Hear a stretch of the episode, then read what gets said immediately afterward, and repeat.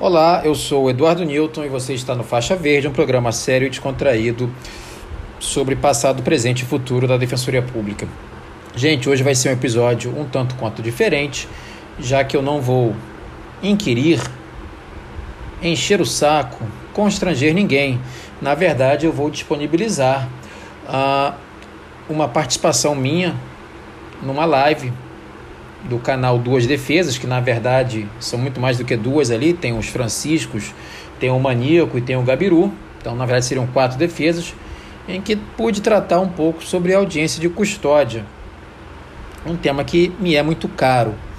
Espero que vocês gostem, esses poucos, mais exigentes ouvintes, neste episódio que será quase que um desafio, já que ele é bastante longo.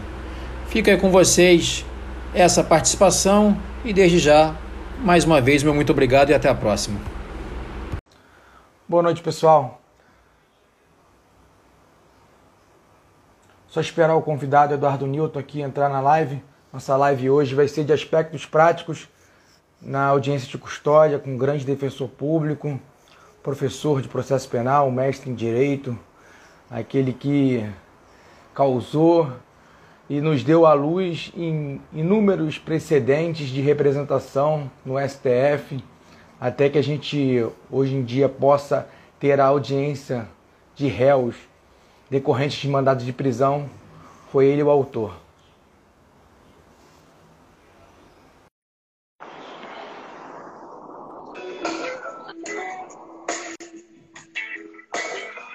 Olha o cara aí. Cadê? Não tô vendo você, não. Agora eu tô. Rapaz, eu fui falar com Francisco Horta. Ah. Começou a conversa com o trabalho, aí caiu a live. Não entendi. Ele quer discutir defensoria a essa hora, pô? No meio não, da live? Não dá, não, pô. Não, não sei. Acho que foi trabalho. Falta no verbete. Falta esse verbete no dicionário dele. Então, pessoal, boa noite aqui. Já apresentei vocês, o Eduardo Newton. Quem iria fazer essa live, para vocês saibam, embora Duas Defesas seja, seja um canal único, quem iria fazer essa defesa hoje, quem iria fazer essa defesa não, né? Quem iria fazer essa live hoje com o grande defensor público Eduardo Newton seria o Francisco Horta. Então vocês teriam compartilhado aqui de dois defensores. Agora vocês vão ter que ter um advogado e um defensor. E eu vou ficar aqui aprendendo contigo. Que porque isso? Você sempre foi um cara é, que eu admiro como profissional, porque é um defensor público extremamente vocacionado. Quando eu também é, fiz questão de levar os meus alunos para fazer uma visita guiada, quando eu era professor de prática jurídica penal na Uniswan, eu prontamente conversei contigo e você pôde abrir as portas, conversou com o Marcos Couto, que na época era o coordenador, e foi uma experiência única, onde depois que, que a audiência de custódia ela saiu, na época ela era no fórum, no nono andar, eu acho que era o oitavo, nono andar. Nono, nono andar. Pô, foi uma experiência única na faculdade, nenhum outro professor tinha é, conseguido levar os alunos, até não sei se foi por questão didática, de metodologia, cada professor tem uma metodologia, e eu como professor de prática jurídica, eu tento implementar não só a teoria, porque a teoria você tem na matéria de processo penal e de penal. E a matéria de prática jurídica você tem que levar ele ao campo. Você tem que levar eles para ver a realidade. E nada melhor do que você ter o primeiro contato do, da pessoa que acabou de ser presa em flagrante e vai ter aquele contato com o juiz. Em, na, em regra, né? Na lei era 24 horas. E, e eles até se depararam com algumas situações que eles vieram me perguntar, professor, mas ele já está preso há 48 horas, a lei não fala 24. Aí que esse que é o legal, que eu falava, não, uma coisa é a teoria, outra coisa é a prática, e vocês têm que se ambientar. E depois a gente tentou renovar quando a, a central de audiência de custódia modificou para Benfica, e a gente teve a negativa de que poderia ter um risco. E isso que eu me preocupo, que você sempre fala na, quando você quando você inicia suas audiências, solicitando que seja respeitada a súmula vinculante para tirar as algemas e nunca é tirada porque existe um risco. Só que a central de audiência de custódia, para quem não é do Rio de Janeiro, ela fica dentro de um presídio de segurança máxima. Então eu não entendo essa preocupação que os juízes têm em não respeitar a súmula vinculante número 11. E eu gostaria aqui de passar a palavra ao defensor público Eduardo Nilton, que trabalhou acho que alguns anos na na central de audiência de custódia. Como eu falei inicialmente, ele proporcionou, é, não só para os advogados, mas para a defesa criminal é, incompleto, inúmeros precedentes de reclamações. E nós, advogados, aqui eu falo pela, pela advocacia criminal, nos agradecemos bastante. E a palavra é sua, Eduardo. Tô vendo aqui que o, que o Alan chegou, hein? O Alan, Alan. chegou. Rapaz, o Alan quer ser meu parente, ele até mudou o sobrenome, botou Januário agora, né? Mas deixa aí. É mesmo, né? É. Mas olha só, vamos lá, eu queria só fazer alguns reparos aqui e, e aproveitar o gancho que você me deu inicialmente. Acho que não tem mérito nenhum meu é, nas reclamações, tá? Na verdade, são reclamações da Defensoria Pública. Se não fossem subscritas por mim, seriam subscritas talvez até por melhores peças por outros colegas. Acho que essa, essa é uma questão que deve ser colocada de plano. É, muito embora o meu grande amigo, meu quase que guru defensorial, Francisco, não esteja aqui comandando a live, né? Não você, mas o outro Francisco.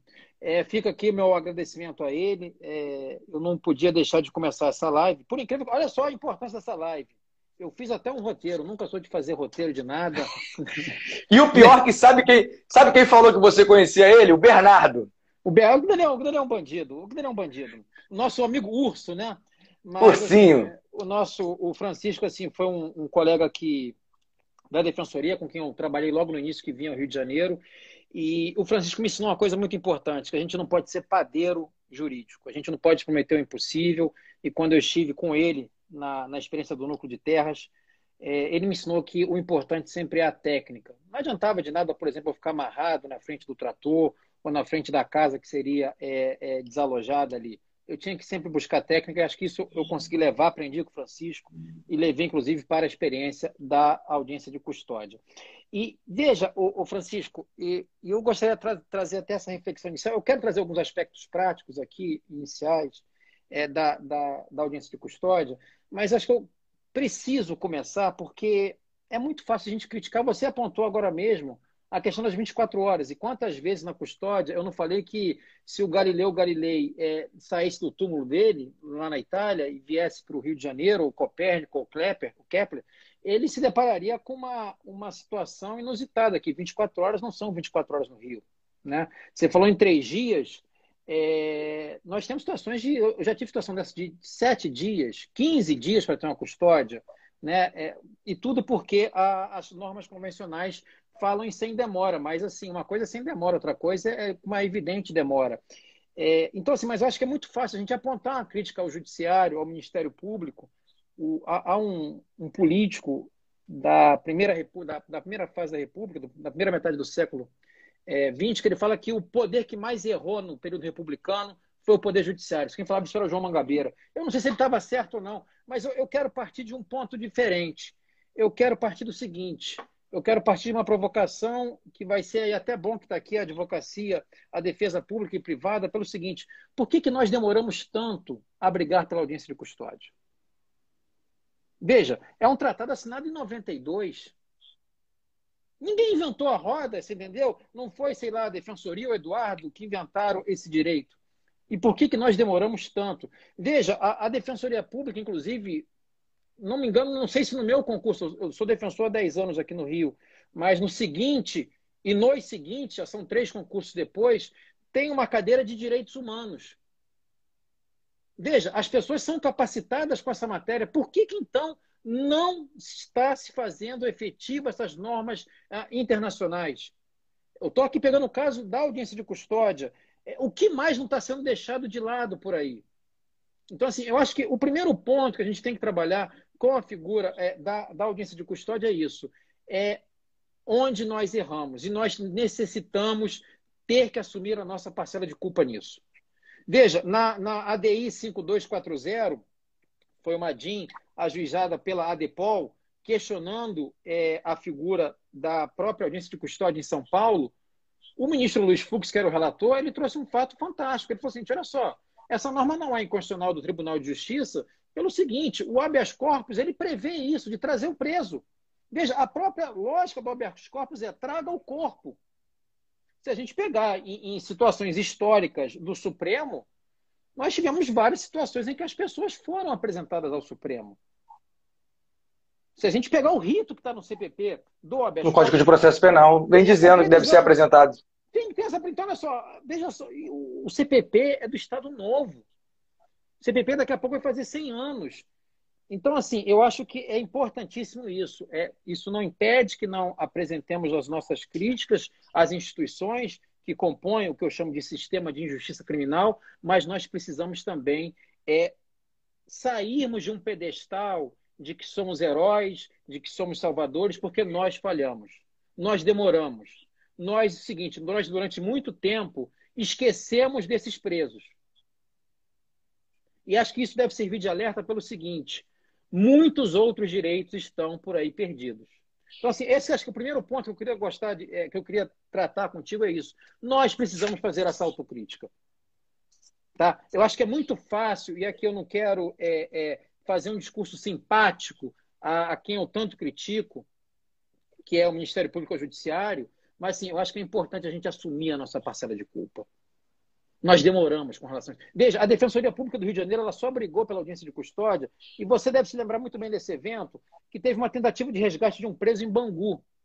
Lembro. Até morreu, até morreu uma criança. Morreu uma criança, morreu um policial militar dentro do, do fórum, morreu uma criança do lado de fora. Exatamente. E o que, que aconteceu? A partir daquilo dali, a defensoria foi proibida de requisitar que o preso fosse ah, citado no fórum porque ele era citado no fórum e juntamente se fazia entrevista para a resposta à acusação. Até então, a Eu defensoria. Peguei essa fase, pô. Onde, onde a defensoria ficava dentro do. Na, na, parte interna, né? Não tinha nem a defensoria hoje em dia, que na capital fica na 7 de setembro, né? Exatamente, ficava ali atrás ali, conversava com o preso ali na hora e já fazia a resposta à acusação. Então, veja, até então, quando nos era. Defesa preliminar, antigamente, né? Exato, então, assim, quando nos era cômodo, a gente não estava preocupado com esse direito. Veja, o Supremo fala que é um direito subjetivo público. Então, assim, nós precisamos, e aí eu falo, não como, como instituição, que eu não tenho poder nenhum para falar como uma instituição, mas assim, acho que eu tenho essa necessária, esse necessário ponto de falar assim, nós erramos e é preciso reconhecer isso. Agora, veja só, antes da gente ainda é, é, trabalhar com a figura da audiência de custódia, veja, o Supremo Tribunal Federal, ele fala que a audiência de custódia, em vários precedentes, é, é um direito subjetivo público. E eu gostaria até de trabalhar com um dado que é o seguinte, nós estamos hoje num período de pandemia. O Rio de Janeiro talvez seja até um ponto fora da curva, que é a questão das audiências de custódia sendo de fato realizadas mesmo no período de pandemia. Ficou um tempo ali, março a junho, julho do ano passado, é, sem ser realizada, é, mas voltaram as audiências, né? hoje até além da, da figura da, da, prisão em flagrante, mas em outros estados, caso tenha algum, algum, algum nosso é espectador, ouvinte, curioso, que quer que seja aí, sabe que em outros estados isso não é observado. Por exemplo, São Paulo, eu sei que isso não é observado. São Paulo voltou aquele velho, é, aquele velho hábito da análise no papel. Tá?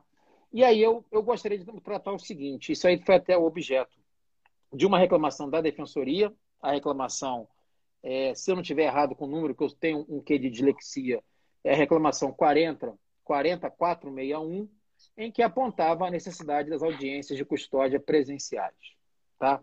E, e veja o seguinte: nós temos um precedente é, da Corte Interamericana, que é o caso J. É uma mulher, ela não é identificada, essa mulher. Ela, ela foi torturada, foi violentada sexualmente e não foi apresentada em momento algum a, a uma autoridade judicial. Tá? é o caso J versus Peru, em que a corte ela apontou a necessidade da audiência de custódia, mesmo em momentos é, de crise institucional no Peru. Era uma briga naquele momento com o Sendeiro Luminoso. Então, veja, é, nós não podemos perder isso de vista. A gente não pode permitir que a audiência de custódia seja no papel, a gente não pode permitir, tal como alguns setores tanto desejam, que ela seja é, por videoconferência. Nós temos até um precedente perigoso, porque o Supremo Tribunal Federal fez uma audiência de custódia. Fez uma audiência de custódia por videoconferência. E assim, fez por videoconferência e dentro de uma delegacia. Ah, mas foi na superintendência da, da delegacia da Polícia Federal. Tá, tudo bem, mas e quando eu for sem nenhum demérito à cidade, sei lá, de Duas Barras, ou de, de Conceição de Macabu, ou de qualquer outro lugar? Será que vai ser, será que serão observadas todas as garantias do preso? Então, assim, eu acho que é importante a gente é, firmar esse posicionamento. É, assim como nós demoramos a entender a relevância desse instituto, ainda nesse momento é, de grave crise sanitária, a gente não pode é, é, entender que isso aqui é uma gripezinha ou que tomar cloroquina vai resolver, que o tratamento precoce é, é, existe, porque as pessoas estão morrendo e a cada dia mais e mais pessoas. Né? Acho que só quem é, tem algum problema que não vê isso ou que vibra com essas mortes e que assim brinca com a vida das pessoas, mas nesse ponto a gente não pode talvez recuar, talvez não, a gente não pode recuar, que é na figura das audiências de custódia é presenciais. Agora, Até porque todas as medidas, pode, medidas preventivas sanitárias podem ser tomadas, né? Eu acho que a gente não pode relativizar um direito que já foi é, tão flagrantemente desrespeitado, né? A audiência de custódia, a gente falar aí, tem poucos anos da instituição da audiência de custódia no Rio de Janeiro. A resolução, pô, é de 2013. Então, o que, que, a gente vai... É, é, é eu, eu acho que é, tem esse dado, assim, nós temos uma dívida. E veja, é, eu te diria, Francisco, eu vou até querer daqui a pouco já entrar nesse ponto, que é o seguinte: a audiência de custódia, eu acho que ela é marcada por uma série de dívidas que nós temos. Uma com a dívida com a implementação, e veja, é, é, é, é até simbólico isso. Veja, você, você, o, o Bernardo foi meu calor, então você deve ter sido meu calor na faculdade também, né? A gente não teve cadeira de direitos humanos como obrigatória. Foi, foi eletiva, né? Quando se tinha era eletiva, né?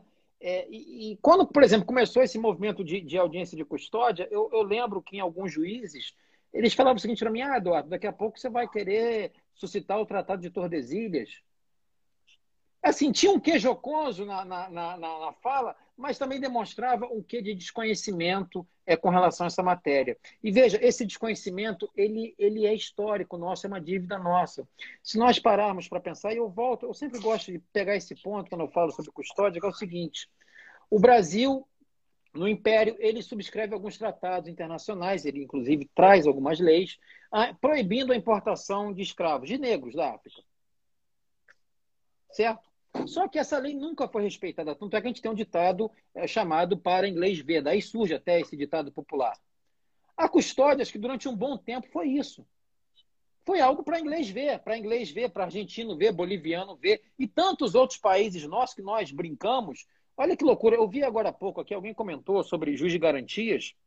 Foi os jovens criminalistas falaram que a gente não pode deixar essa, essa decisão liminar do Luiz Fux ad eterno, né? Pois é, mas até porque, até porque eu, eu, te, eu te gosto de questionar. É, a decisão do Dias Toffoli foi em caráter cautelar. E ele deu 180 dias para que, para que fosse implementado pelos tribunais de justiça o juiz de garantias. Uhum. E em 30 dias, eu acho 15, 20 dias, o Fux deu uma decisão liminar. Mas olha só, você dá uma decisão liminar em cima de outra liminar que tem um prazo de 180 dias, é meio estranho, né? Assim, acho que independente desse, dessa estranheza, eu até tenho a questão do Fux versus Fux, né? Porque um dos preceitos por ele suspenso é, versava sobre o prazo da custódia. Na ADI 5240, ele falava que 24 horas era legal. Se você pegar o 310, parágrafos 3 e 4 que estão com a questão da suspensão. Suspenso. Força, é, ele já fala que o prazo não é razoável. Então, assim, um Fux falava isso, outro Fux falava outra coisa. Mas veja só, é, é, a gente brinca, né? Assim, ah, o Paraguai é bagunçado. Né? Mas o Ronaldinho Gaúcho, quando foi preso lá, ele teve juiz de Teve audiência custódia. Não, ele teve juiz de garantias. E ele teve juiz de garantias, veja só. A gente é motivo de chacota. E salvo, e salvo engano, acho que no Paraguai você também tem aquela. A, a, é, que o inquérito policial ele não é juntado aos autos do processo penal. O processo penal é totalmente oral. Não, diferente código, daqui, que não é respeitado. O Código de Processo Penal é paraguaio. Olha que loucura, né? Esse dia, esses dias eu acho que eu ganhei, tá? Você conhece ele, nosso amigo Thiago Minagé, né? Ele me deu um gole esses dias de um de um uísque paraguaio, um uísque dois anos, né? Mas veja, é, o Código de Processo Penal Paraguaio tem coisas fantásticas.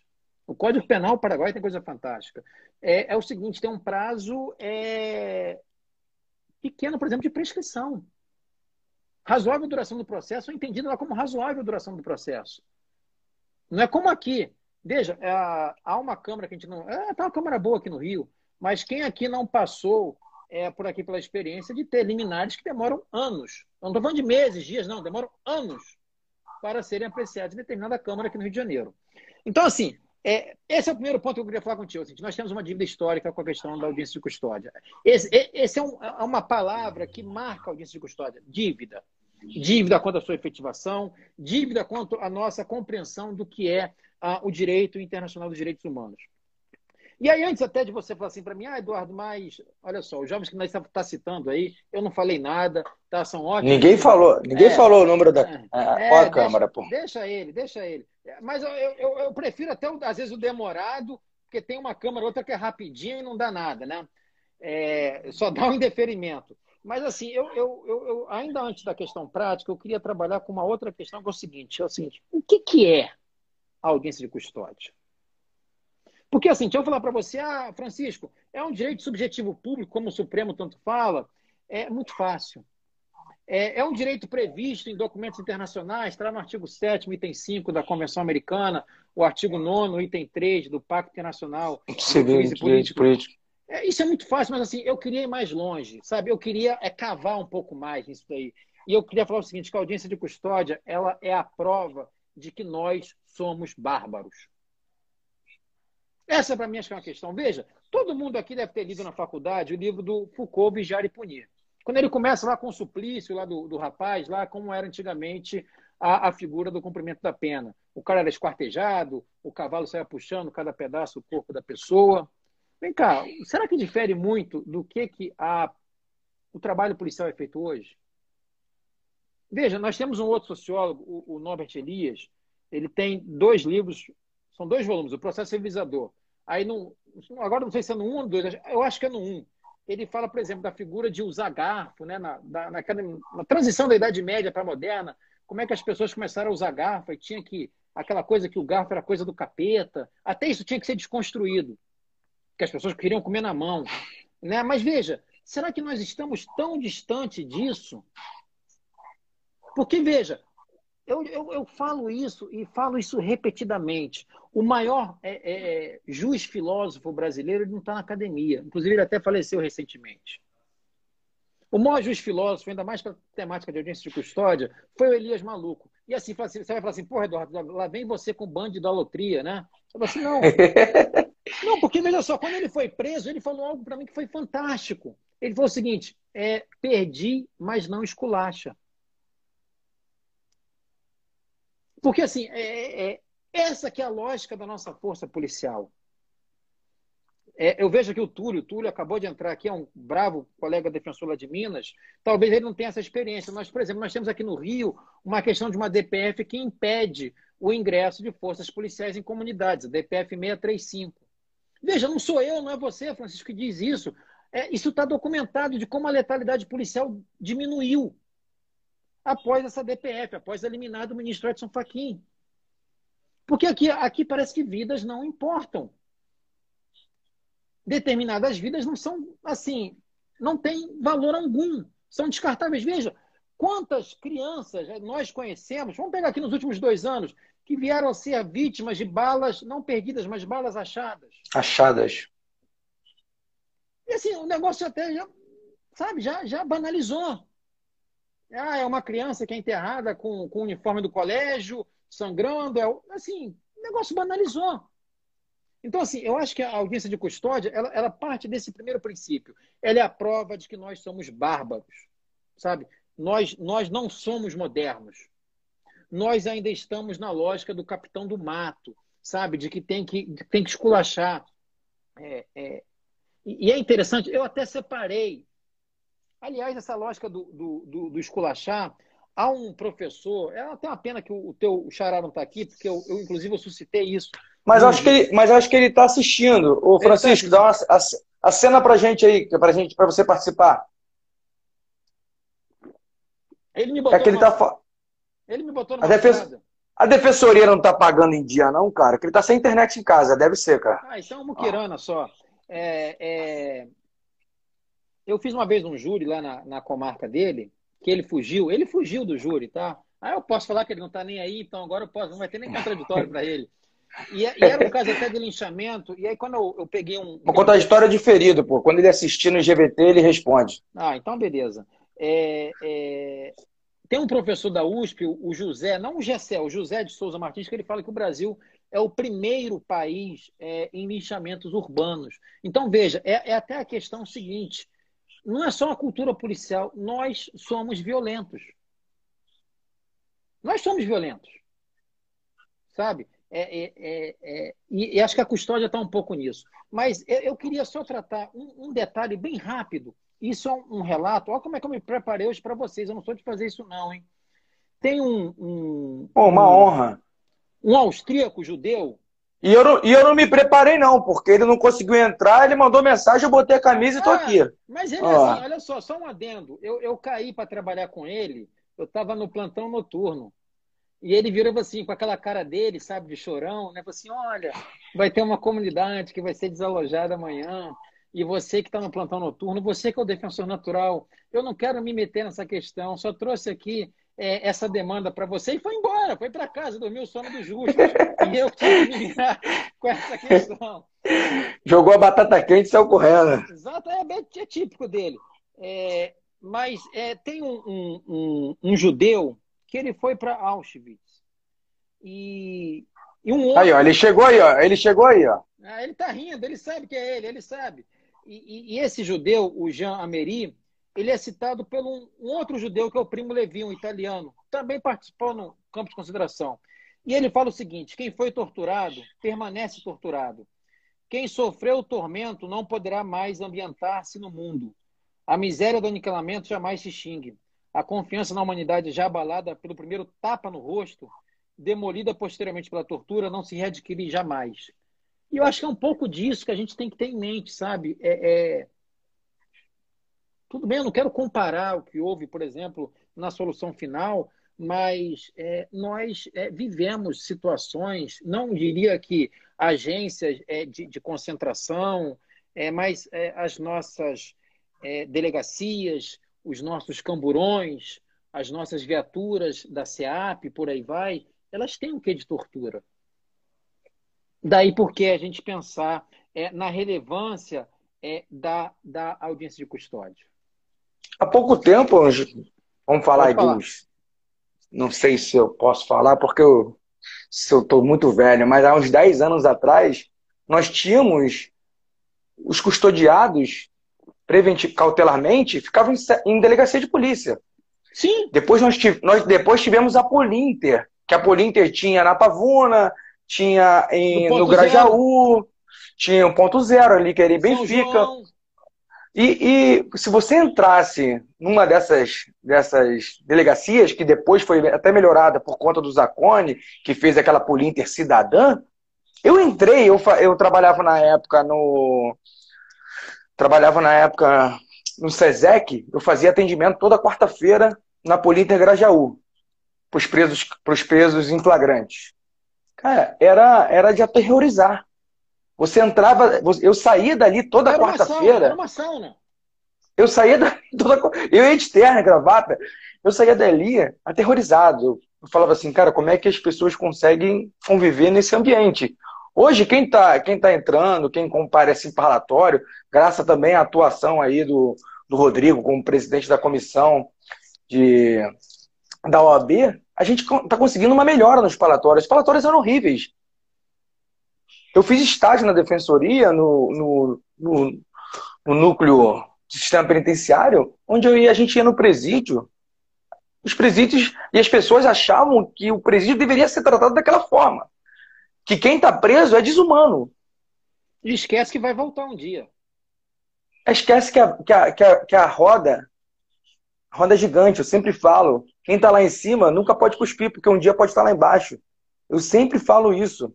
E eu vejo pessoas que, ah não, porque hoje, hoje tivemos aí um caso de duas pessoas que foram presas e o Facebook hoje em dia, hoje virou... É, um tribunal. Virou um tribunal. Eu, eu nem discuti mais, eu, eu tô excluindo. Eu vejo. A, a, pô, aí. Vou até abrir um vinho daqui a pouco, então, hein? já que você ah. começou no charuto, né? Ah, vai aí. Eu comecei a excluir. Eu vi alunos meus monstros, devem ser condenados, tal. E eu recebi um vídeo agora, vindo para casa no carro, que começaram também a xingar o advogado na porta da delegacia.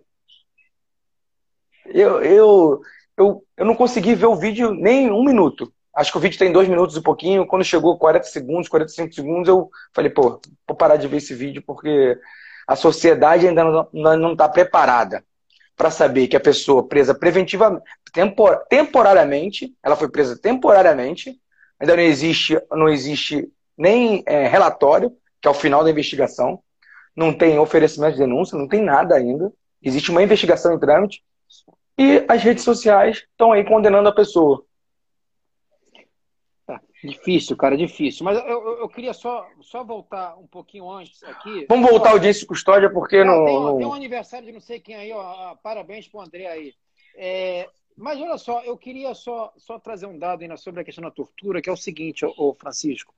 É, talvez nós, talvez não, com certeza nós que somos. Assim, você é mais feio que eu, sou mais bonito, né?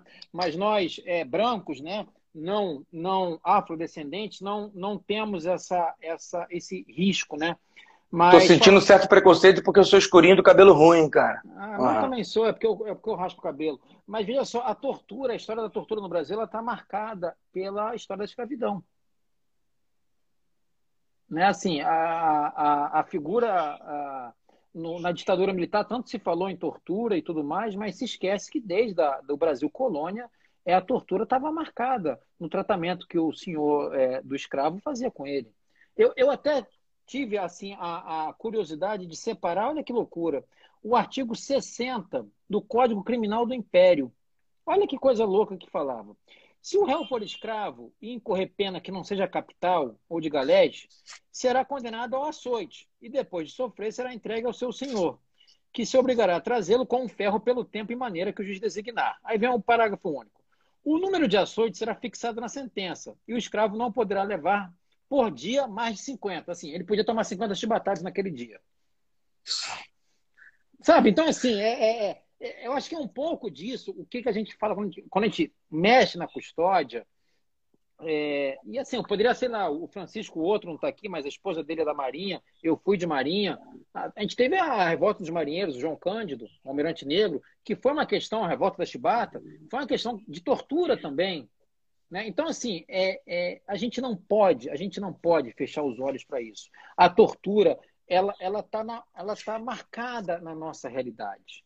E assim, o que é mais duro, o que é mais duro, a gente pode até pensar o seguinte, ou é, volta e meia, alguém, alguém lembra desse personagem, que é um personagem fantástico da advocacia, que foi o Sobral Pinto, né, que ele fala: ah, advocacia é, não é uma profissão dos covardes, mas Sobral Pinto, que era um cara extremamente é, é, católico, mas defendeu os comunistas é, em 35, ele, ele, inclusive, ele invoca a lei de proteção dos animais para defender um, um, amigo do Preston, um alemão, que ficou maluco. Então, assim, a tortura está no nosso, no nosso gene histórico, né? E, e, e, o que é mais engraçado, ou melhor, o que seria mais triste, é quando você vai num parlatório e você pega um preso detonado, moído pela polícia, ele fala o seguinte: eu mereci. Deixa isso para lá. Eu estava na sacanagem.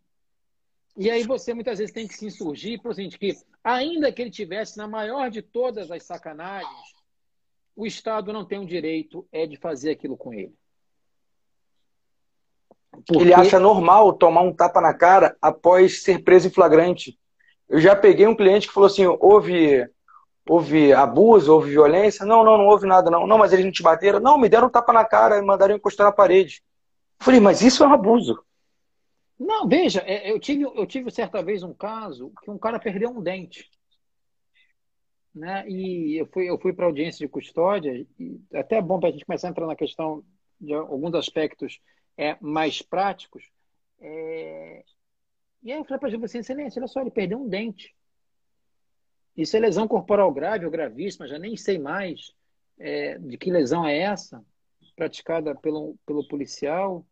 Aí eu falei assim, não, mas ele trocou tiro com a polícia. Aí eu falei assim, tá, mas e aí? Justifica? Eu treinei supostamente um servidor público para lidar com a população e ele é tão animal como esse animal que a senhora está falando aqui, então, então era melhor não ter, ué. Sabe? Cada um vai por si. Né? Dente então, por dente, olho por olho, né? É, exatamente. Então, assim, é, é, é, é, eu acho que esse, esse tipo de discurso, eu acho que é, mostra muito claramente o que, que se passa com a audiência de custódia e por que da resistência à audiência de custódia.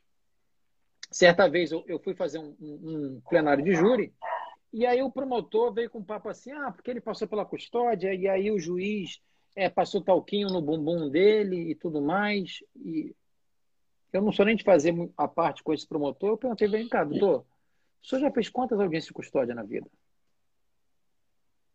O senhor é um homem branco. O senhor já foi alguma vez abordado por um policial de forma truculenta, como um negro é, numa comunidade?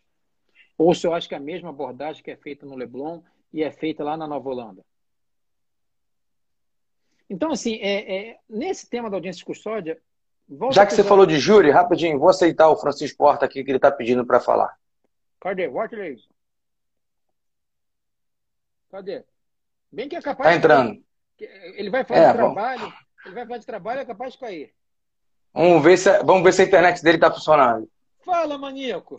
Ah, maníaco. porra. Rapaz, Faltava você aqui, porra. Porra, Fala Cordeiro. Valeu por me salvar aí. Cara, não sei o que, que aconteceu. Esse Instagram. É pagamento, é pagamento me, da conta, me, boi... né?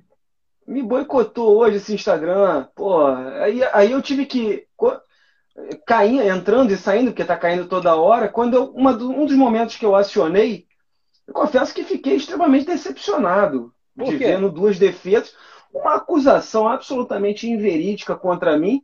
E ah. eu, com um advogado aqui no grupo, ele nem se propôs a fazer minha defesa. Ele não, não, não. Eu falei que o contraditório ia ser diferido. Eu, pelo não. menos, eu te defendi nesse sentido. Eu não posso eu, eu, pelo menos eu garanti o contraditório. Peraí, peraí, em outro momento então. posterior. Você vai voltar com história, mas peraí, você vai negar que você deixou aquele abacaxi comigo? Porra, jamais. réu confesso, réu confesso. É, é bargain, plea bargain. Vamos botar uma pena mais baixa para mim? Vamos fazer uma coisa de não persecução penal, então, hein? Agora, olha só, olha só, agora é, esse, esse maníaco safado aí, tá me, tá me caluniando, difamando, me injuriando, enfim. Ah.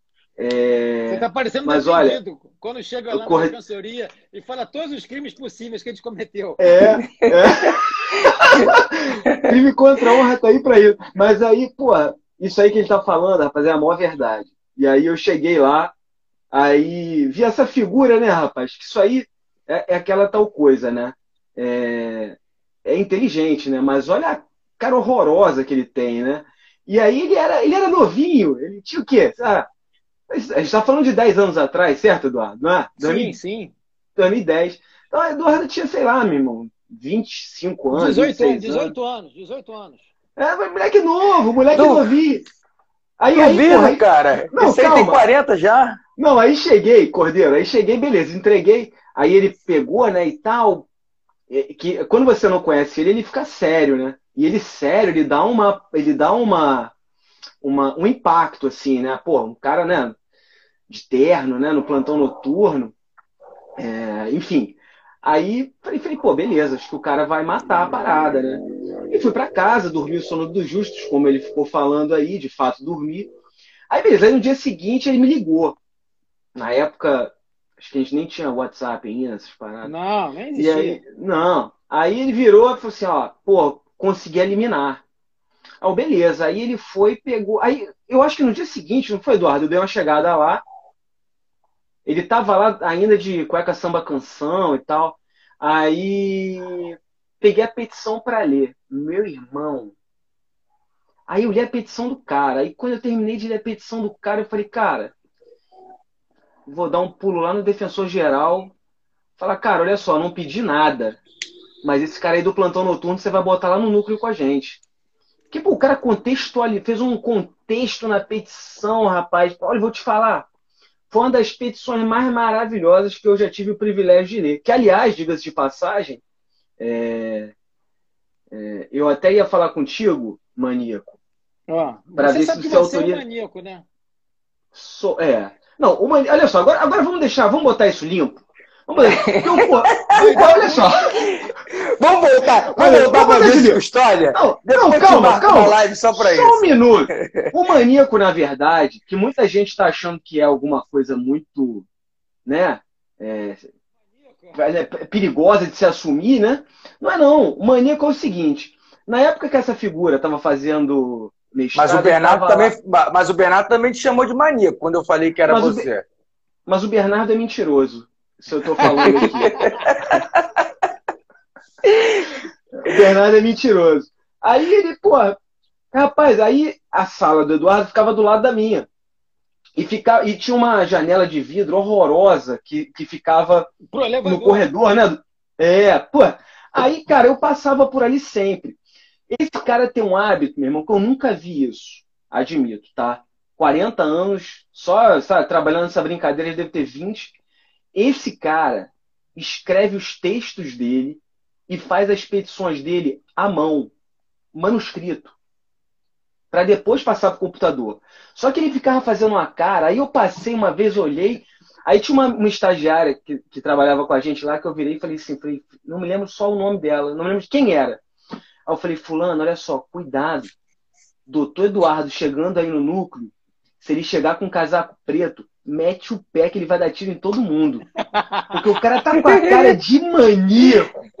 E aí pegou. E aí ficou o maníaco, entendeu? Então, assim, não é nada demais, enfim. Mas vamos só, só para voltar aqui para custódia, que eu não sei quanto tempo o Instagram vai me garantir aqui. É, porra, aliás, não poderia esperar nada melhor de vocês dois. Vocês são, pô, sensacionais. Agora, duas coisas eu queria falar. Primeiro, Eduardo, queria pedir a tua autorização. Eu sempre faço isso. É, eu acho que eu sei que em peças processuais a gente não tem plágio. Mas, cara, eu queria pegar aquele teu HC, o teu primeiro HC sobre custódia, tá? e queria botar lá no site do Duas Defesas. Se você autorizar Cara, a gente. Eu só não sei onde que ele está, mas pode pegar. Acho que ele está numa revista. Eu já tenho, eu já tenho ele comigo. Pode, porque é, tá aquele, aquele, aquele teu HC demonstra muito. Eu tenho certeza que foi o que passou na sua cabeça. lendo o teu HC, o HC, galera, para quem não leu ainda, quem vai fazer concurso, quem está querendo advogar e, e, impugnar, eu acho que assim, pelo menos as, as 16 primeiras laudas dele, 16, são uma verdadeira aula do que, que é audiência de custódia. E eu senti ali muito o teu, o teu maior esforço é, era para é, convencer o desembargador que fosse ler, e acabou sendo o desembargador Luiz Noronha Dantas, felizmente, que é um desembargador muito lúcido. É, um, um, foi um juiz de júri, é um cara. Foi defensor. Enfim, é, Ele foi defensor. Foi defensor também, exatamente mas ele é, um, ele é um desembargador que, assim, falar que ele é muito lúcido até é, é reduzir a importância. Ele é um cara muito bom de caneta. E eu vi que a tua intenção ali, não sei se foi o que me pareceu, era realmente convencer o desembargador de que, olha, desembargador, a gente tem que ter audiência de custódia. Quer dizer, a gente estava discutindo ali um direito posto, tratado como se ele não fosse um direito posto, Sim. como se fosse uma mera aspiração ideológica de quem está fazendo a defesa. E que na verdade não é. Você ali, você na verdade o que você fez ali foi trabalhar com, com convenção, com, a, com talvez a convenção internacional mais famosa que a gente tem no Brasil para nós. É interamericana. É, é, exatamente. E ele teve que, e ele fez um esforço argumentativo, no meu ponto de vista brilhante, para poder convencer de que aquilo ali é aplicável. E isso foi uma coisa que assim eu achei impressionante, impressionante que em 2000, foi em 2015, eu acho, essa decisão. 2000, Olha aí, ó. 2014, 2015, por aí. 2014, o Rômulo entrou aqui, o Rômulo, grande defensor também. É, esse aí é, pô, inspiração de todos nós trabalhando. Depois de dois anos da resolução já em vigor, né, Eduardo? E, aí, e aí ele entra com esse processo. Agora, Eduardo, eu não vi. Se eu, eu confesso que não consegui ver tudo, porque a internet me, me boicotou. É, depois vou ver gravado isso aí. É, Cordeiro, não esquece de deixar isso aí gravado. Mas eu tive um caso muito, muito emblemático lá em São Gonçalo, que o réu foi acusado de resistência. E o resultado da resistência dele foi ele ter perdido uma das orelhas. Integral. Não estou falando ter perdido o lobo da orelha, a partezinha de cima, tipo Holyfield, não. Ele perdeu a orelha inteira. O Mike Tyson no... mordeu tudo. Pois é, pois é. E aí é, eu, eu senti que aquilo, em relação ao magistrado que estava ali na audiência, já não era mais audiência de custódia. Olha aí, galera, Rafael Ícaro, fala, irmão, esse aí sabe tudo de licitação. É, e aí eu senti que o juiz não ficou é, incomodado como ele deveria ter ficado incomodado, ou pelo menos como eu esperava que ele ficaria incomodado, porque eu ainda tenho aquela, aquele hábito de falar que ainda existem juízes em Berlim. Mas. Uhum. É... E eu não tive essa experiência na custódia, inclusive falei isso contigo hoje, que era um dos motivos pelos quais eu queria conversar contigo aqui. É, que eu, você tem uma experiência na, na, custódia, na defensoria, que eu acho que talvez seja mais rica de todos os nossos 800 colegas pelo tempo que você ficou. É, não, confesso que não sei até se você ainda está na custódia. É, quando chega o, o, acusado de frente ao juiz, Eduardo, é, professor Paulo Alves, grande tricolor, é, você sente o impacto no magistrado em relação a, a, a, a presenciar o réu absolutamente submetido a uma britadeira, porque esse réu ele foi levado a uma britadeira. Né? Ele, eu estou falando da orelha porque a orelha é irretorquível. Você olha a cara da pessoa, tem uma orelha só, você naturalmente é, chama a tua atenção aquilo. Né? É, e aí eu queria saber, nessa tua experiência, essa tua vivência lá de, de, de custódia, como é que isso tem, tem acontecido? E já tá. queria também adiantar outra pergunta. Calma aí, porra. Calma aí. Que eu falei contigo que eu ia te chamar aqui, que eu queria aproveitar, eu queria usar de você. Ah, sempre? Não sorria. Não sorri. Não sorri. Tô falando tecnicamente. Tá? Ele botou até um charuto na boca lá. É, queria, queria saber o que, que você acha também, porque isso é algo que eu, agora eu estou me preocupando muito com isso, em relação a iniciar a estratégia defensiva o mais breve possível. Se você acha que lá na audiência de custódia nós podemos já iniciar ali qual a relevância dela para o início da defesa criminal. Aí eu queria que você respondesse essas duas coisas aí. Tá, vamos lá, que tem mais coisa que você falou aí que eu anotei aqui. Vamos lá. Primeira coisa que eu queria só botar claro aqui, eu, eu, não sei se você estava aí, eu até rendi minhas homenagens a, a você. Você sabe que eu sou um cara que eu sou um grande admirador seu. Rapaz, é, eu, eu até falo, eu estou em Japeri esse mês, tá? Você perguntou se eu estava na eu estou em Japeri esse mês. E, e eu estou nas, nas duas varas únicas, né?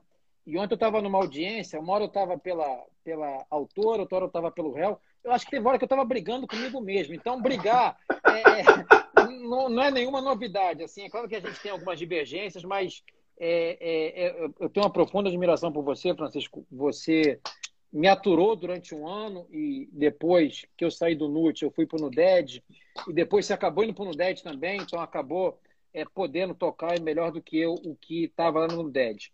E, e uma Jamais. coisa que me chama, me chama muita atenção, que você falou o seguinte, que a petição do HC não tinha uma aspiração ideológica. E isso foi uma coisa que eu, eu trouxe da minha experiência do NUT. Porque é o seguinte, olha só, é, eu, eu, eu, brinco no seguinte sentido, se, se defensor público, eu acho que também isso vale para o advogado, se ele pode ter um partido, é o partido o advogado do cliente, o defensor o partido do povo, independente da sua aspiração ideológica.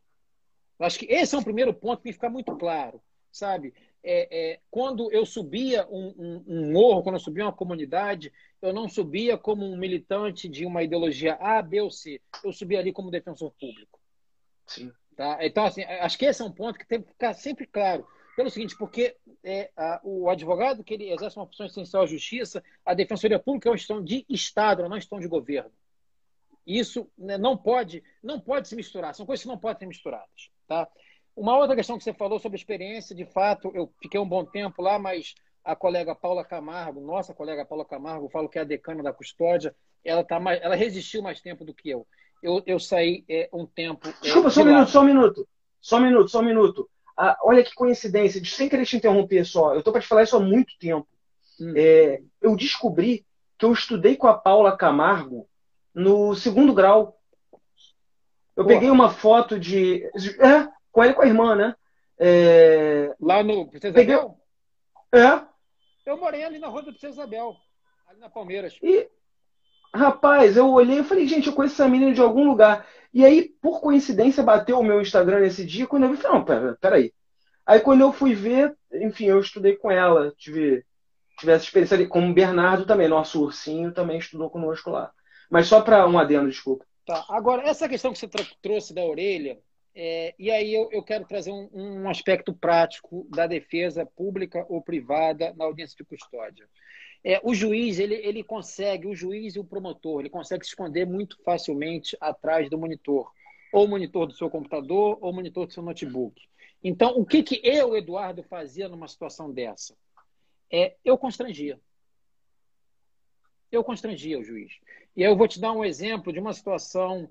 É, uma, eu vou até fazer um jabá, tá? Tá até é capa do livro novo que está no mercado, que é o rapaz lá que não tinha mão e estava algemado. Tá? Eu falei assim, porra, excelência, o cara tá algemado não tem mão.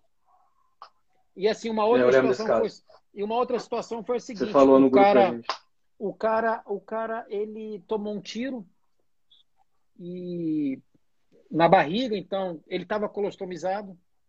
Eu fui fazer a, a, a, entrevista com ele, eu senti que o cara estava mal ainda. E eu falei assim, parceiro, faça todas as suas necessidades nessa porra dessa bolsa até a audiência. E o cara não entendeu. Mas assim, olha só, eu não sou de dar ordem para ninguém, mas agora eu estou te dando uma ordem. E quando chegou na, na audiência, é, eu fiz os pedidos e no final pedi a prisão domiciliar. Eu falei assim, excelência, eu queria pedir a prisão domiciliar da seguinte forma. Fulano, levanta. Levanta a blusa. Abre um pouquinho aí a, a válvula aí da, da, da bolsa. E ficou, desculpa que eu vou falar aqui, mas ficou cheiro de merda na sala. Porque acho que é só assim que o juiz entende. Sabe, é o nosso papel constranger. Porque, sinceramente, é num, num, numa lógica de alienação total. O Francisco apontou a questão da, da, da, da algema. Eu tive, eu, tive, eu tive uma experiência parecida. Que quando eu, é, eu tive no parlatório conversando com o meu cliente, ele tinha falado que o policial tinha dado vários chutes quando ele estava deitado. E ele levantou a camisa todo roxo. A perna também dele toda marcada. Na audiência de custódia, eu fiz o mesmo que o Eduardo. Eu pedi para ele levantar, aí a juíza, mas por quê? Eu falei, não, porque ele precisa levantar a camisa e levantar a calça. Aí a promotora, mas ele não precisa levantar a camisa, doutor. Eu falei, não, ele precisa levantar a camisa para ele mostrar as lesões, que inclusive estão é, no, no exame de corpo de delito. Sabe o que a promotora respondeu? Mas foi decorrência da prisão, porque ele fugiu. Se ele não tivesse fugido, o policial não precisava é, usar da força. Eu falei, não, mas dessa forma, depois que Mas ele tá aí, no chão. Cordeiro, aí, aí eu acho que foi uma, uma questão que o Eduardo pontuou agora há pouco, e que é, é algo que eu, eu tenho. Eu, eu, terminei de ler agora um livro da Lilia Moritz Schwartz é, sobre o autoritarismo brasileiro. Cara, esse livro é maravilhoso. Esse, esse livro, é, eu sou suspeito para falar dela porque eu gosto dela demais. Mas eu colocaria esse livro ali do lado A gente recomendou, não recomendou esse livro? Sim, sim. Eu botaria do lado do Raízes do Brasil, do lado do Raimundo Fauro, como um dos livros fundamentais para a gente compreender a sociedade que a gente vive. E um dos capítulos que, que ela trata é justamente sobre a violência, sobre nós vivemos uma sociedade extremamente violenta. Uma violência dirigida a uma certa parcela da sociedade. Sim. Né?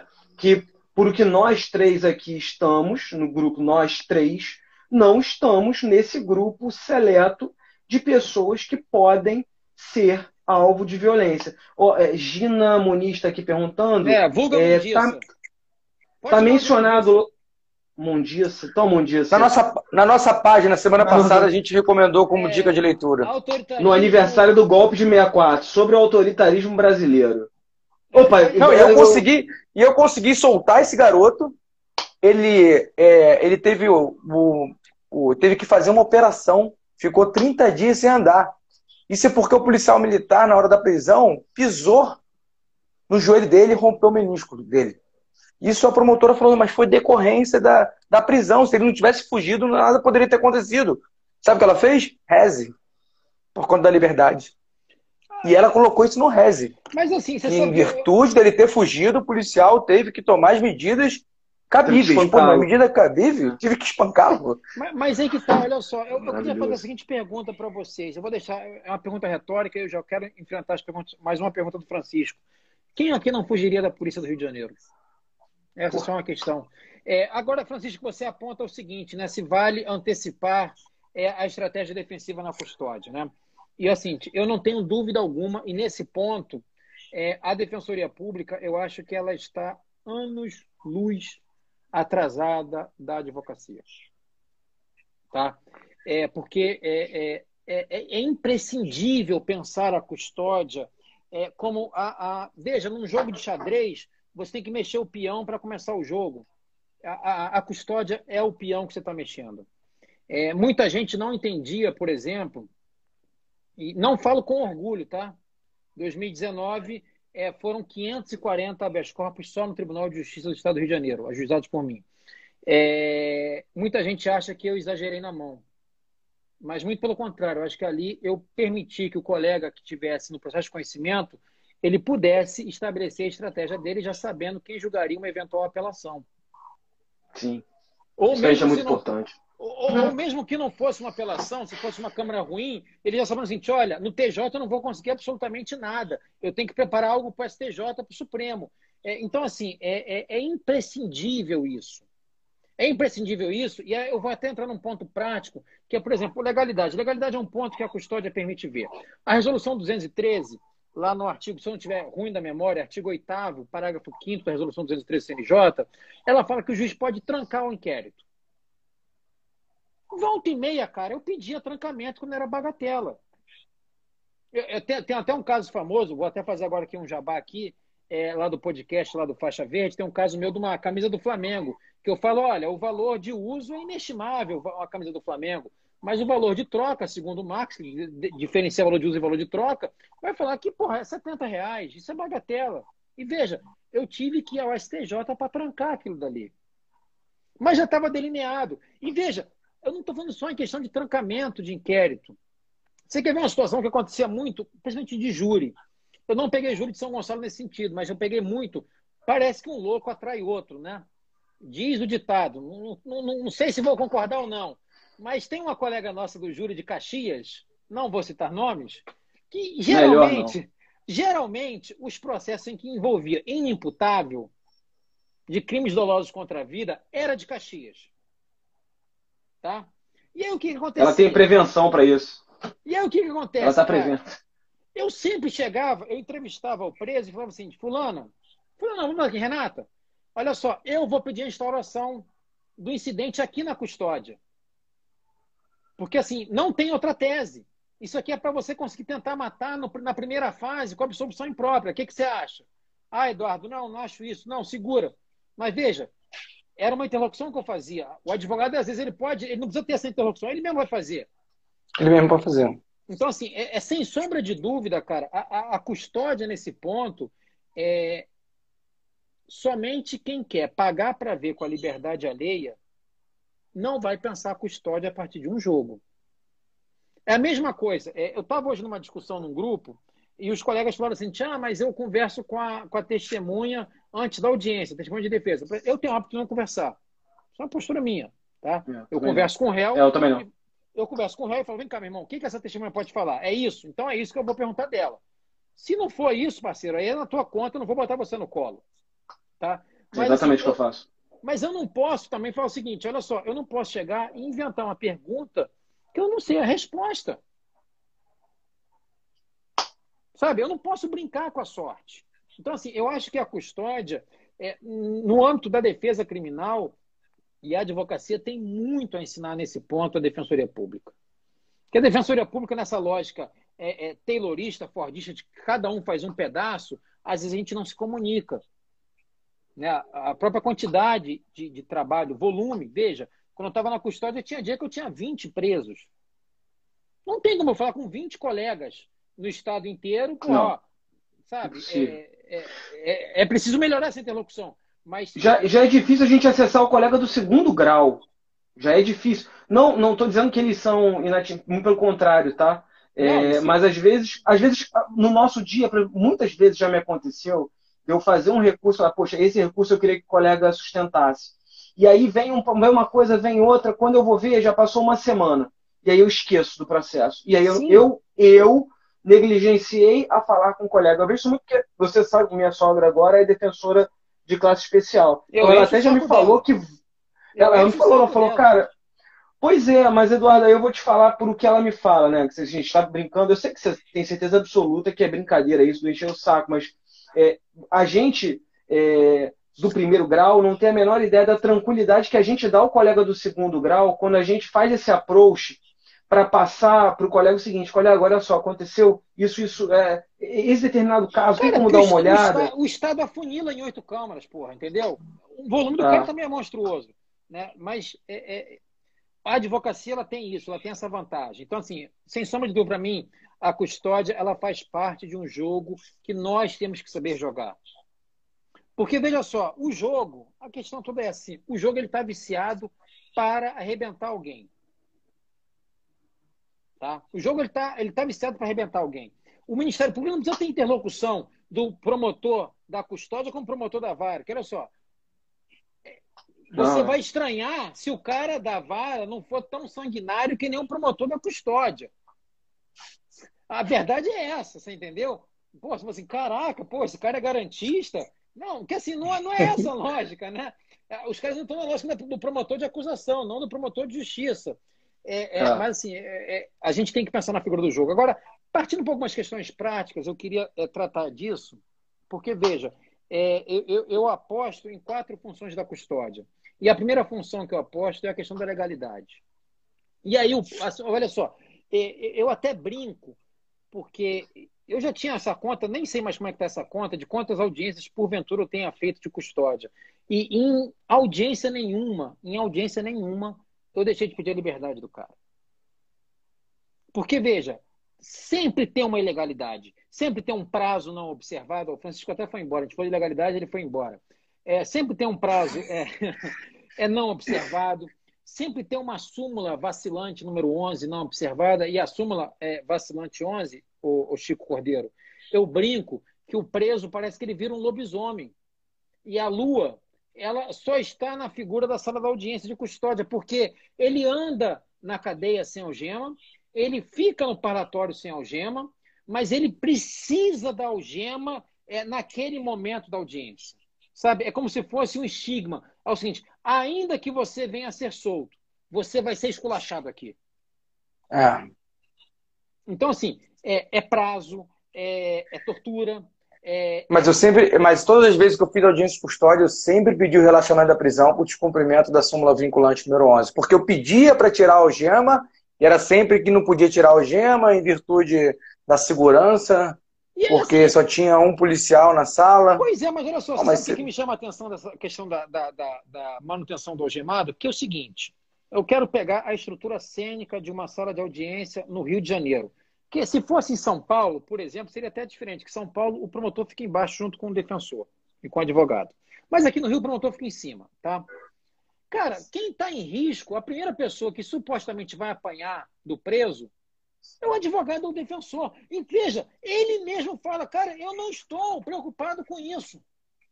E se não bastasse isso, eu estou numa unidade prisional que não tem histórico de fuga que veja, a Uniswan, quando quis ir com você, não pode ir lá porque era um ambiente é, é de segurança. Eu tive, eu tive meu pedido negado. Eu, eu até brinco, eu, eu, eu até falo isso, que olha só, as audiências de custódia do Rio de Janeiro, elas não observam o princípio da publicidade. Que é o seguinte, olha só, esquece o período da pandemia. Como assim? Um dia que você estivesse no fórum sem fazer nada, sei lá, você está de mal com a vida, que é uma pessoa que tem que fazer isso, que está de mal com a vida. Quando você é estagiário, você até faz para pegar aqueles relatórios lá. Mas eu vou entrar numa audiência qualquer para ver como é o juiz. Não é? Cara, é do jogo. É a publicidade do ato. Em Benfica isso não existe. Eu for, um dos meus pedidos foi, foi nesse sentido, pô, da publicidade do ato. Não, ato público. Pô. Então, assim, a questão da legalidade você pode assim, enfrentar. A coordenadora era tua amiga, né, cara? A coordenadora da época, ela era tua amiga. Não, não... Por isso que ela negou o pedido. Ah, você falou que era meu amigo? não, não, nem falei. Ah. Então, assim, a questão da legalidade, assim, ela tem um campo vastíssimo na custódia. Algemas, prazo, tortura, ingresso no domicílio. Eu até postei hoje aí, no Stories, né, que agora vai ter que ter uma autorização, né? Eu, fulano de tal, traficante, autorizo o policial para entrar. Mas assim, isso, olha só, eu não estou de brincadeira, não. Daqui a pouco vai surgir isso sim. Em razão das decisões do STJ. Porque a polícia vai querer ridicularizar a decisão do STJ. Então, invasão de é. domicílio. Quantas vezes eu não peguei na custódia, por exemplo, por exemplo, a questão de seguinte, ah, o cachorro sentiu um cheiro na casa e, porra, e o maluco foi e meteu o pé. Eu, eu fico até preocupado. Vai que o meu fornecedor de charuto ele, ele em vez de, de ser de Cuba, ele para ali na Colômbia ou para em outro canto e dá um cheiro ruim diferente aqui. Né? Então, assim, veja, o campo da legalidade. Eu tive uma experiência, eu tive uma experiência, você falou de casa, eu tive uma experiência, tem um projeto do IPGI, que é Instituto de Proteção de Garantias Individuais, que ele, ele dá umas aulas em colégio público. E o, o Carlos Eduardo, Cadi, pediu que eu desse uma aula num colégio público na Cidade de Deus. E eu escolhi falar sobre o artigo 5 na parte da casa, casa é asilo inviolável do indivíduo, né? ela podendo penetrar, salvo. Ninguém, de um dos garotos, fala assim, todos os garotos, deviam ter uns 30 alunos, 14, 15 anos. Não, mas o policial sempre entra lá em casa. Ele não pede. Ele arromba. É o que você falou, é a naturalidade. Já se tornou normal para eles. Para eles é normal, porque eles moram em favela e estão acostumados com aquela rotina. Não, o cenário de anomia, não tem lei ali, né? A lei é o policial é. da lei. É, então, assim, o cenário de, de, de, ilegalidade, eu acho que ele é vasto. Assim, invasão de domicílio, invasão de celular, você quer ver um dado que sempre me chamou a atenção? A Amanda falando que a Colômbia é sacanagem. Amanda, manda um abraço pro meu amigo lá. Esqueci o nome dele, mas é um grande, porra, parceirão meu. Esqueci, eu tô, tô ruim da cabeça. Mas ele é um parceiro, você sabe quem é. é mas é, você quer ver? Isso, isso é, é, assim, é algo que me chamava a atenção. E teve algumas audiências que às vezes eu estava mais atacado, talvez falta de remédio, alguma coisa assim. Eu falava o seguinte para o juiz: Excelência, até para ser otário, tem limite na vida. Porque como é que uma pessoa é abordada na rua, na comunidade? Miguel, porra, Miguel, o nome do meu filho, como é que eu esqueci o nome dele, Amanda? É, e, e, a pessoa fala assim: olha, eu não tenho nada. Mas a droga que eu estava traficando está ali do lado. O cara tem uma crise de consciência naquele momento. E sempre eu falava assim, excelência, de duas uma. Ou essa droga não é dele, não tem flagrante, ou essa droga foi apreendida fruto de tortura, e é ilegal essa apreensão, ou então ele colaborou e a colaboração pelo artigo 41 da lei de drogas é, é uma questão de redução de pena, então a gente vai até discutir na questão da homogeneidade da prisão. É, então, assim, o campo da, da, da, legalidade, eu acho que ele é amplíssimo é, da figura na, a ser explorada na audiência de custódia. É, um segundo ponto que eu sempre gosto de trabalhar, que é a figura da necessidade da prisão. E, assim, é, eu acho que a gente tem que tornar Brasília mais perto de cada fórum, de cada sala de audiência. Aqui no Rio nós temos centrais de custódia, mas em outros estados isso é feito de maneira mais dispersa, que é o seguinte: o Supremo Tribunal Federal ele chega e afirma: o Brasil, no que se refere ao sistema prisional, vive o estado de coisa inconstitucional. E aí, Amanda, até para você, especialmente para você, ele busca isso na doutrina colombiana. Isso é jurisprudência da Suprema Corte da Colômbia, a figura do estado de coisa constitucional. Mas eu pergunto, vem cá, o que, que mudou nessa declaração? Não mudou absolutamente nada. A população carcerária, principalmente provisória, continua aumentando. E ficou bonito na fita a DPF 347, uma declaração de que o Brasil vive o estado de coisa inconstitucional. Tá. Então, assim, no que se refere à necessidade da prisão, eu acho que o primeiro ponto é esse. Ainda que a prisão seja legal, ainda que tenha sido observado todos os ditames. Você quer ver uma coisa que eu batia muito é, é, pé na época que eu trabalhava na custódia, Francisco, e, e agora fica até mais fácil com a lei de abuso de autoridade, nota de culpa.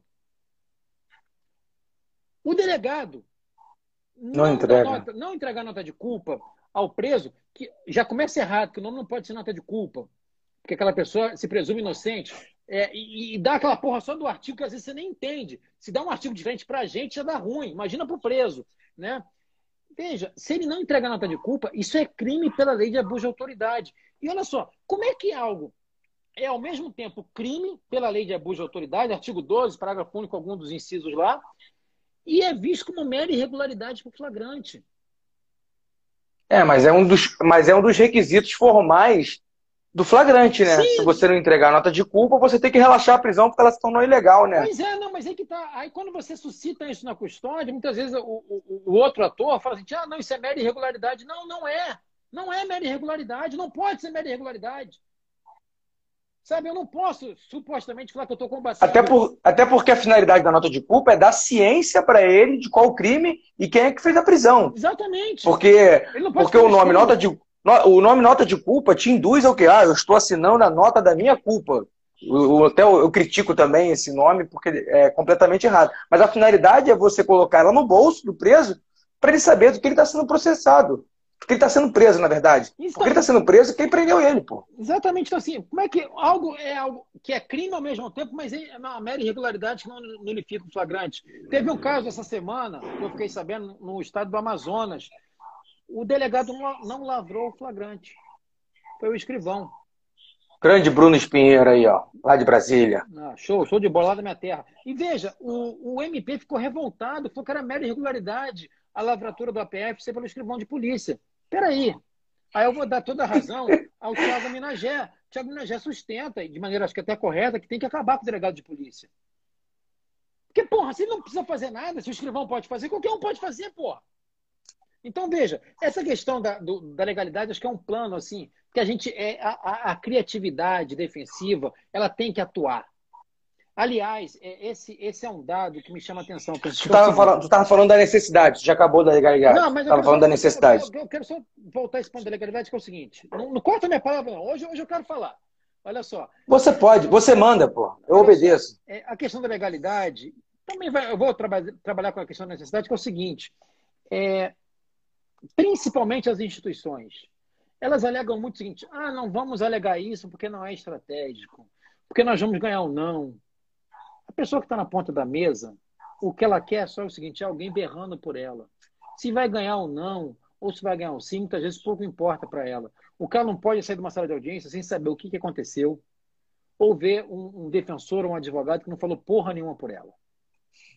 Tá? Então, assim. É, Pensa da mesma forma. É, sabe, a gente não pode. Eu faço, eu sempre, eu faço o pedido principal e subsidiário, foda-se, faço todos os pedidos, desculpa o palavrão, mas é assim, cara. Tem que ser. Você cara. tem que berrar.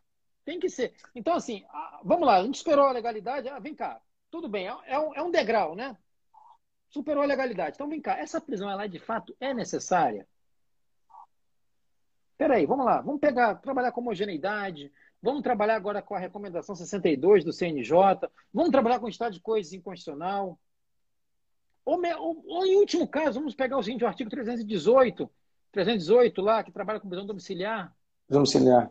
Veja, é, a gente tem que esgotar de toda de todas as formas de mostrar o seguinte, aquela prisão, assim, não tem jeito.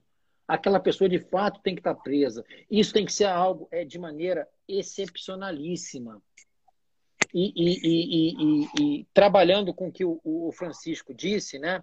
É, quando ele falou da questão da orelha, é, é chegar e constranger mesmo o juiz. Veja, é, há uma juíza, você conhece bem, eu posso falar, ela, ela, ela é literalmente uma irmã minha, trabalhei com ela, e isso não impediu de brigar um bocado com ela, que foi a Cristiana Cordeiro, e assim, era uma porradaria em cada audiência que eu senti. Ela tinha que mostrar para mim por A mais B que aquela prisão não era necessária. Ah, não trouxe documento é, de que ele tem residência fixa. Porra, na comunidade tem documento. Se você arranjar uma declaração da Associação de Moradores, é muito. Ah, não tem documento de ocupação lista. Porra, parceiro, você está em que mundo? É, o Brasil é a informalidade. É, você está no mundo ainda do Getúlio Vargas, que tinha que o cara andar com a CLT, que vadiar gera crime. Era contravenção? Porra, acorda. Não, eu costumo citar sempre nas minhas petições também, quando a pessoa não tem emprego fixo, que o, que o Brasil ele tem mais empregos informais do que formal. Então você não tem como obrigar uma pessoa a ter emprego. E eu falo, eu falo principal na, na, na audiência, Eduardo, que os juízes não verificam o 282 que fala que você, antes de decretar a prisão, você tem que verificar se existem medidas adequadas, eficientes e suficientes cautelares diversas da prisão do 319. Pois Eles é. partem direto. Mas olha só, essa que a prisão é preventiva. Ele não, ele não parte que a prisão preventiva é subsidiária. Mas olha só, é, o 319 foi até interessante a gente trabalhar. Eu gosto do 319 pelo seguinte: é, o 319 ele, ele, ele é um soldado de reserva. A gente tem que acabar com essa lógica que eu chamo do direito processual fofinho. Olha, eu não vou te prender. Eu já ouvi isso. É, eu não vou te prender. Você, vou... já, você escreveu um artigo disso. É, cara. sim, mas eu, eu, eu, vou te dar uma cautelar. Não, olha só. O 319 ele tem que ser aplicado assim: olha, cabe a prisão. Mas eu não vou te prender, eu vou te aplicar essas medidas. A gente tem que voltar àquela lógica lá de antigamente, que era o seguinte: olha, era liberdade provisória pura. É sistema era bipolar, né, pô? Era prisão ou liberdade provisória. Não tinha. Você não tinha o 319. Não tinha. Até 12.403 você não tinha isso, pô. Olha só, você sabe que esses dias eu estava lembrando, eu tive um caso que foi o seguinte: o cara foi preso num 306 do CTB. E aí, como cautelar, além da suspensão da CNH, deu que ele não poderia frequentar bares, restaurantes depois das 10 da noite. Eu entrei com o HC. Que eu perguntei o seguinte, inclusive, olha só, eu estou esperando a resposta do TJ. Eu acompanho esse HC, até hoje ele não foi julgado.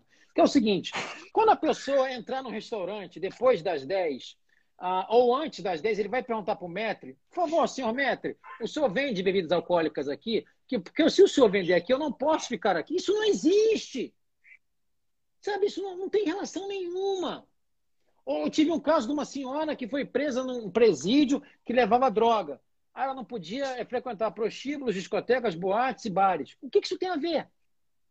É o que eu chamo do direito processual fofinho. Ah, toma isso daí, ó. ou você quer a prisão? Então, assim, até nessa questão da necessidade da prisão, é importante a gente ver isso. Olha só. Ah, de fato, a prisão é necessária? É. Então tá. Esse é, um primeiro, é, é o primeiro pé que você bota no degrau da escada. Agora, para botar o segundo, eu tenho que ver se não cabe para 319. Porque somente se não couber o 319, aí sim eu vou mandar o cara para a cadeia. Assim, a gente não pode desprezar esse dado. Sabe? A gente não pode simplesmente falar o seguinte: olha, o Supremo falou que existe estado de coisa inconstitucional, a gente está no pódio do mundo de prisões é, de pessoas encarceradas e não está nem aí. Ah, a responsabilidade não é minha? Claro que é, a responsabilidade de todos nós, porra. Veja, um... eu fumo meu charuto, tá? Nada contra quem fuma, fuma o quê, é de cada um, não tem nada disso. Mas veja, um traficante primário. Cara, você não precisa ser um gênio para saber que essa pessoa vai tomar uma PRD no final do processo. Para que, que você manter essa pessoa presa? Veja, se não for por jurídico o seu argumento. Você vai aplicar o parágrafo 4 do 33? Sim. Eu já, eu, já, eu já fiz esse pedido em audiência de custódia e o juiz falou: não, o senhor está trabalhando com futurologia. Eu falei: não, estou trabalhando com futurologia. Mas ele não trabalha para aprender? Quando ele fala que, por exemplo, a pessoa ameaça a vítima, daí porque é risco de instituição criminal? Ué, Vento que venta cá, venta lá. Mas veja, é, eu quero saber o seguinte: olha só, eu, eu, eu, trabalhava com esse tipo de argumento seguinte: eu não quero mais um argumento jurídico. Vamos ter um argumento agora econômico. Quanto que esse cara vai custar para o Estado? Mês. 3 mil? Alimentação e tudo mais? Porra, para que, que eu vou manter esse cara ali? Então, assim, essa questão da necessidade da prisão, eu acho que a gente não pode desprezar. E um, um último aspecto que eu queria trabalhar de função da custódia é o aspecto do cuidado. Sabe? O aspecto do cuidado que eu falo é o seguinte: a própria a própria a, a própria a Amanda está falando aqui os traficantes são associados é, aqui no Rio. Você sabe, Amanda, e, isso é um dado que me chamou muita atenção. Eu fui defensor antes aqui no Rio, em São Paulo. Em São Paulo não existe o 35. Não existe. Olha que o tribunal lá é extremamente rigoroso, tá? Não dá, por exemplo, a PRD no 33, parágrafo 4 Mas eles entendem que o 35, da forma como é aplicada no Rio de Janeiro, é uma responsabilidade penal objetiva. Ah, se você está em determinada comunidade traficando, você só pode estar associado. Mas tá, peraí. De onde você tirou isso? É, a promo... é o que eu chamo de promoção acusatória. Cometa um crime e leve outro de brinde, né? Só que nessa brincadeira você leva cinco do tráfico mais três é da associação. São oito anos de cadeia na brincadeira. Né? Então, assim, é, é essa questão né, do, do, cuidado que eu queria trabalhar agora como último aspecto é o seguinte: é, a figura da audiência de custódia, para a defesa, principalmente, ela tem esse lance de você lidar com a pessoa, ainda mais quando é presa em flagrante. A pessoa que acabou de ser presa. Alguém aqui, Francisco, você que tem muito mais experiência de delegacia que eu, alguém aqui acredita que o, o, o, o preso de fato não quis falar diante do delegado? O cara não quer ouvir, porra, vamos combinar? Ele só quer ouvir se for para confessar. Aí ele vai querer ouvir, que aí, porra, vai botar aquilo ali bonito, né? Já fazer o flagrante com relatório. Mas se o cara quiser dar qualquer outra versão diferente, ele não vai ouvir. Então, veja, o, o, o, advogado e o defensor público, eu acho que eles têm essa. Você, você, você vai lembrar de uma, de uma audiência de custódia que eu cheguei para fazer em cima da hora você tinha feito a entrevista com o meu cliente no, no palatório. Ele falava muito. Ah. Você lembra? Que você falou, caralho, ainda bem que você vai fazer essa audiência de custódia. Esse cara ficou 20 minutos falando comigo. Ele queria falar em sede policial. Ele falou, eu queria falar, eu queria falar para contar minha versão, porque apreenderam munições na casa dele e as munições não eram dele, e sim do proprietário, ele tinha alugado apartamento. E não deixaram ele falar. E ele queria falar. Até porque o termo de declaração dele, no interrogatório, já serviria como uma defesa, até para audiência de custódia também. Como você defensor, quando você é, é fosse ler o termo de declaração dele, para você, você você já teria uma defesa vendo o Thiago falar ali, ó, que eu sempre falo que a gente deve sustentar, independente da Câmara. Isso aí. Mas assim, então assim, eu acho que esse, esse aspecto do cuidado, ele, principalmente para a defesa, ele é imprescindível na custódia. Você tem que ouvir. Aquela pessoa, olha só, ninguém ouviu. Muitas vezes ele foi preso, teve sua casa invadida, foi agredido, ninguém, assim, deu um papel para ele que ele não sabe nem o que está escrito naquele papel. Né? Ele não entende o que, que vai acontecer daqui a pouco. Ele vai ser, olha só, ele está numa cadeia, ele vai ser levado para uma sala que vai ter um monte de gente com roupa é, diferente do dia a dia dele, falando um linguajar que ele não vai entender. Então, assim, eu acho que esse aspecto do cuidado ele é imprescindível na custódia. E ele, e ele, ele se irradia, porque, veja, aqui no Rio nós temos isso. Ah, o preso que é solto na custódia, ele ganha lá o seu bilhete lá para o seu vale transporte, ou ganha seu encaminhamento, o cara que, por exemplo, é dependente químico, para um CAPS da vida, um CAPS AD, isso não pode ser desprezado, cara. Vocês dão transporte para ele voltar? Não, a gente não. O TJ tem um convênio, não, mas... um convênio com ah, o é? Transporte que dá, dá, transporte. Às vezes não Sabia, sei. não. Pede lá, às vezes eles falam que advogado é, tá, tá pagando muito lá, é, tá cobrando muito honorários, eles não dão, mas há, há esse, esse convênio. Então, bom aspecto, saber, bom saber. Esse aspecto do. E muitas das vezes o que acontece, Eduardo, é que o cara sai de liberdade provisória e tem que comparecer em cartório de 30 30 dias, aquela medida cautelar diversa da prisão, de comparecimento periódico em juízo, e ele não sabe. Tem muito cara que sai com aquele papel ali, o, o, o oficial de justiça entrega, agora, agora nem mais está sendo oficial de justiça por conta da pandemia, eles não estão indo mais em presídio, quem está cumprindo o alvará é, são os policiais penais, ele sai e não sabe nem por que ele está saindo. Eu vou, eu vou, te dar um exemplo de uma situação para mim que, que, ficava muito clara é, dessa, dessa importância do, do, falar, do conversar, do ouvir e do orientar. Que é o seguinte: vamos imaginar, vou pegar a realidade do Rio de Janeiro, que é a central de custódia, por exemplo, de Benfica, pega uma monstruosidade de cidades. Há uma pessoa que tenha cometido supostamente um crime de tráfico na cidade de Arraial do Cabo, no final de semana, ah, e a delegacia de plantão seja em São Pedro da Aldeia. Então ele foi preso em Arraial, levado para São Pedro da Aldeia e desceu para Benfica ah, um dia ou dois dias depois, quando foi feita a audiência dele, ele foi solto. Eu presumo que tinha dado o, o vale transporte para ele voltar para a cidade dele. E fala o seguinte, meu irmão, você tem que assinar é, de 30 em 30 dias a partir da sua soltura. Mas o cara fala assim, vem cá, eu tenho que assinar onde? Porque eu fui preso numa cidade, eu fui levado para outra, e fui, eu fui, no meu caso, foi apreciado em uma terceira cidade. Você entendeu? O cara, o cara, às vezes, ele não descumpre. Eu, eu fui só entender isso quando eu estava depois no processo de conhecimento. O cara não descumpre, não é de sacanagem. É que às vezes o negócio é muito para a cabeça dele. Porque assim, a, a, burocracia tamanha do Estado que o cara não consegue entender mesmo. Fala assim, porra, olha só. Ah, ele fala assim, ah, doutor, fui lá em São Pedro, mas a defensoria falou que não era meu caso, não era lá, não, estava tudo certo. Ou nem procurei advogado, sei lá. E daqui a pouco o cara, ó, porra, foi revogada a liberdade provisória dele, que ele não compareceu. Por conta do descumprimento, né? Então, assim, é, essa questão do, do, cuidado que eu falo, eu acho que ela é importantíssima, sabe? E por mais que a própria resolução é, 213 aponte isso de encaminhamentos, é, até para serviços de assistência social, veja, a gente tem casos de pessoas que não têm RG, que aparece na custódia, sabe? É, por mais que seja dever do, do Poder Judiciário, a gente não pode desprezar o nosso dever também pela defesa, sabe? Dever de orientar. E já que a gente falou agora há pouco, quando o teu outro xará estava aí, sobre a custódia como jogo, né? Eu tenho que orientar o cara também desde então.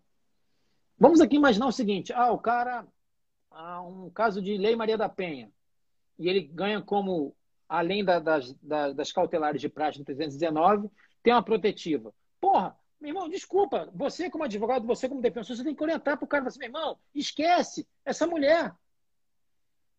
Você sabe, volta e meia eu falava. É... Porque ele vai descumprir, vai entrar no 24A, o delegado não pode nem arbitrar fiança, vai voltar. Eu falava assim, assim é, é, é, desculpa a, a, as moças presentes, Amanda, desculpa, você vai representar todas as moças, mas é, é o que eu vou falar o seguinte.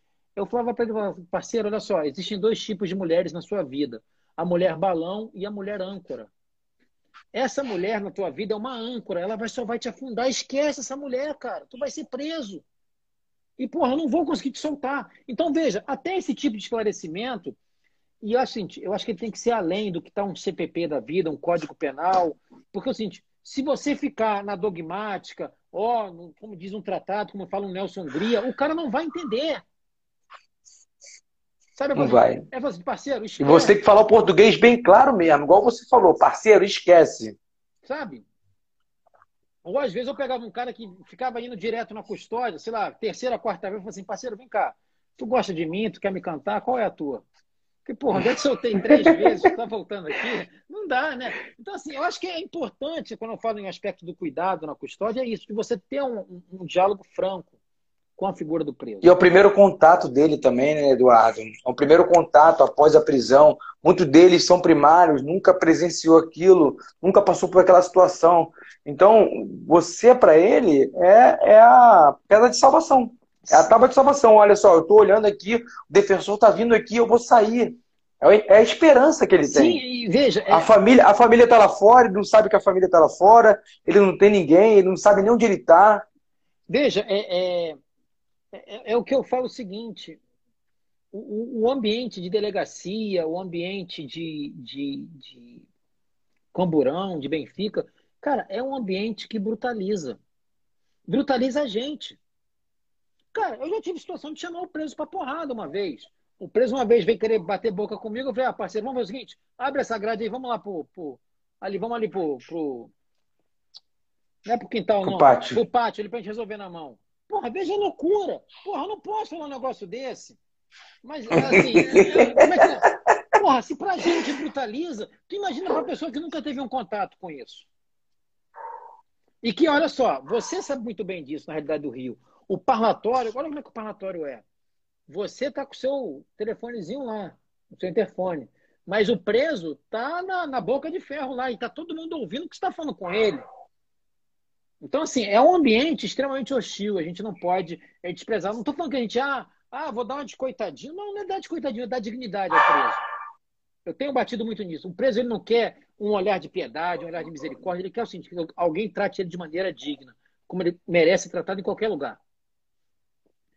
Cara, como você falou, 319, né, cara? Não é um direito, não é um direito processual penal fofinho, né?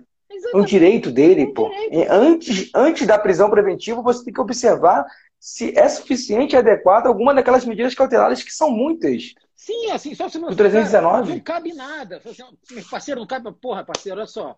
Aí, sim, você, como advogado, como defensor, você pode bater no ombro do cara e parceiro, olha, eu vou até continuar brigando por você, mas agora, de fato, tá ruim para você. Tá? Então, assim. É... é, igual, é igual o funcionário público que comete o exercício na função. Você tem lá suspender ou afastar ele das funções. Se ele cometeu o crime no exercício da função a medida cautelar de afastar ele das funções já não seria suficiente, adequada? Pois é. Mas tem que manter ele preso? Para quê? Pois Por é. quê? Aí é a desnecessidade da manutenção da prisão. É isso que a gente, que eu costumo sempre debater, é o que me deixa bastante indignado. A gente vê essas prisões praticamente um espetáculo de prisão, né? Pois é. Então, assim, é, é, é o que eu trabalho com essas quatro funções, o Francisco da Custódia, né, de é, prevenção e repressão à tortura, questão da legalidade, necessidade da prisão e a questão do cuidado. Um, último aspecto que eu separei aqui, que eu acho que eu já falei um bocado com vocês, e eu não sei como é que o, o Instagram não derrubou a gente ainda, é a questão do alcance das audiências de custódia. A, a reclamação 29303, né, inclusive tem um ato recente aí do segundo vice-presidente, desembargador Marcos é, Basílio, Marcos Henrique Pinto Basílio, é, de quem eu tenho é, um profundo respeito. É, nós temos, claro que divergências, acho que às vezes ele é um pouco mais duro, mas ninguém pode aqui é, questionar a seriedade dele. Né? Inclusive, ele, de maneira imediata, após assumir a segunda vice-presidente, determinou o cumprimento da reclamação 29303. O que digo, era uma vergonha. Volto a falar agora, era uma vergonha ao Tribunal de Estado do Rio de Janeiro que motivou a reclamação não cumprir a própria decisão do Supremo. Outros estados já cumpriam e o Tribunal do Rio não cumpria. É, mas eu só queria falar sobre essa questão do alcance, que assim, a reclamação fala de prisões temporárias, prisões preventivas, definitivas, além das prisões em flagrante. É, essa reclamação em que eu tive até a, a satisfação, o prazer e a honra de subscrever e sustentar, inclusive, no Supremo, ela necessita passar pela sua crítica, porque ela é insuficiente. E por que, que eu falo que ela é insuficiente? Ela não trata das prisões civis, muito embora aqui no Rio isso já esteja sendo feito. Então, devedor de alimentos hoje também tem sua audiência de custódia. Ah, e também as prisões decorrentes de extradição, até um caso é, no Supremo que envolve isso daí, um caso de um colega nosso aqui do Rio de Janeiro, de um argentino, e também das prisões administrativas.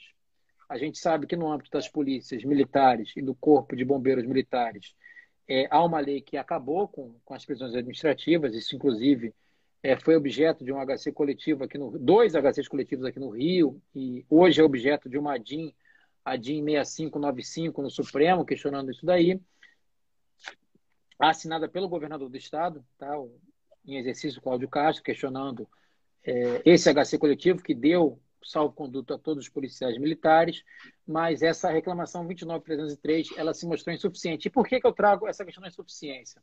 E aí sim, para concluir e deixar para as suas considerações finais. É, porque a figura da audiência de custódia ela não é uma história encerrada. Onde eu quero chegar com isso? É a cada desafio, a cada situação, a gente não pode simplesmente falar assim, olha, nós chegamos ao ponto de que está tudo certo, já está tudo. Vou usar o linguajar comum aqui, já que a gente falou disso, o, o diálogo, o papo reto, né? Está tudo dominado. Não, não está. Tem muita coisa a ser feita. A pandemia mostrou isso. A pandemia mostrou isso, o desafio de fazer as audiências é nesse período. É, existem outros temas é, a tratar sobre essa questão.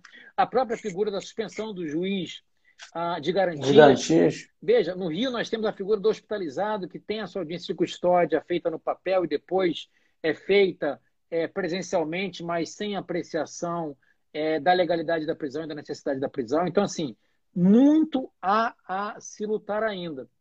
E eu espero, eu vejo que muita gente se manifestou aí, né? A Amanda está até agora aí falando de Pati, Miguel Pereira e tudo mais mas eu tenho a plena certeza que, além da Defensoria Pública, muito embora hoje não esteja mais nessa luta, é, eu tenho certeza que a advocacia, a OAB, é, vai estar também lutando sobre essa questão dos novos desafios da audiência de custódia. Parceiro, eu acho que era isso que eu tinha para falar aí para você, já falei um bocado, fica aí você com as considerações finais aí, porque, porra, não tem mais nem o que falar quando a gente fala por último, a gente tem até uma obrigação de falar mais rápido, né? Porque depois de uma hora de live, a gente ter um número de presentes é, satisfatório.